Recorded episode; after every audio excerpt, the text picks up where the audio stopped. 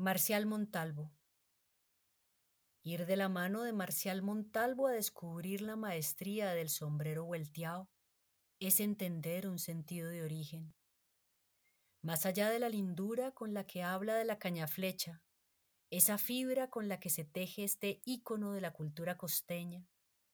más allá de su carisma y humildad que lo hacen reconocer que no es el mejor aunque muchos se lo digan, más allá de sus palabras generosas,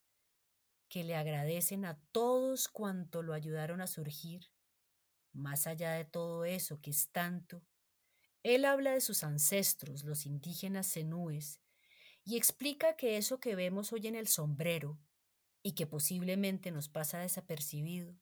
esas pintas con esos dibujos que adornan su encopadura, son la forma como sus antepasados retrataron el mundo que los rodeaba. Ellos, lo que veían lo plasmaban en su pensamiento y en la trenza lo hacían, nos cuenta Marcial orgulloso. Y así, un sombrero volteado puede contener en su diseño manitas de gato, el corazón de las icoteas o de Jesús, el pechito del grillo, morrocoyes, mariposas, arañas, mazorcas, hormigas, flores de limón o de cocorilla, ojos de buey o de gallo y hasta mojarras. 47 pintas que él aprendió a hacer y que hoy ruega porque no se olviden. Este hombre cálido que recuerda que conoció un sombrero que costaba centavos que tuvo su primer taller en 1971 y que reconoció que lo que tejía podría llegar a convertirse en símbolo nacional, cuando se lo vio poner ese 9 de agosto de 1985 por televisión y en directo al nuevo campeón de boxeo peso gallo, Miguel El Happy Lora. Cuenta también que en 1987 decidió que llamaría el dominio de su oficio artesanía. Lo hizo con la convicción plena de que haciéndolo honraría a don Sixto y a don Pascalio, su papá y su abuelo, ambos campesinos tuchineros que combinaban la siembra de la yuca y el ñame con la hechura de los sombreros que protegieran de la inclemencia del sol. Muchas trenzas han pasado por sus manos en estas tantas décadas de trabajo consagrado al patrimonio de Tuchín, Marcial recuerda con viveza cuando por esas fechas de finales de la década de 1980, el entusiasmo por la cañaflecha hizo que todos los esfuerzos se vertieran en ella. Artesanías de Colombia impulsó su uso dando talleres de innovación de producto,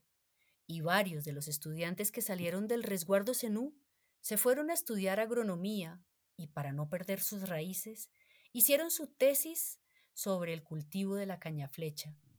pues antes el sombrero se hacía con paja costera o más gruesa que era con la que se hacía el sombrero corriente. Esa idea de sembrarla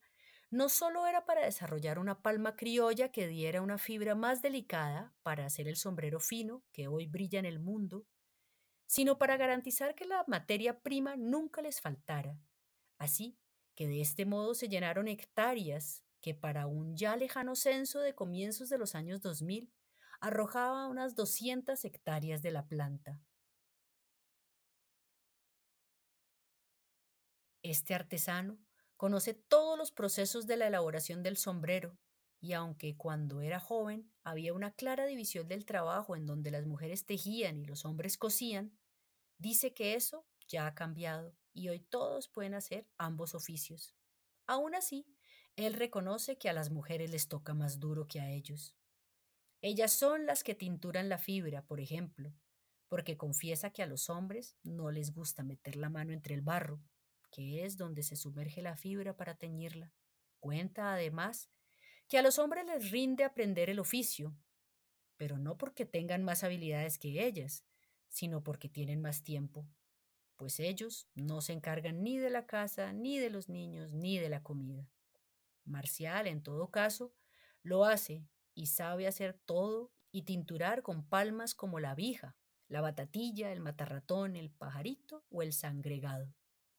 Marcial es un maestro en el sombrero de 19, 21 y 23 trenzas, y hay que verle las manos para saber lo que es ser un tejedor.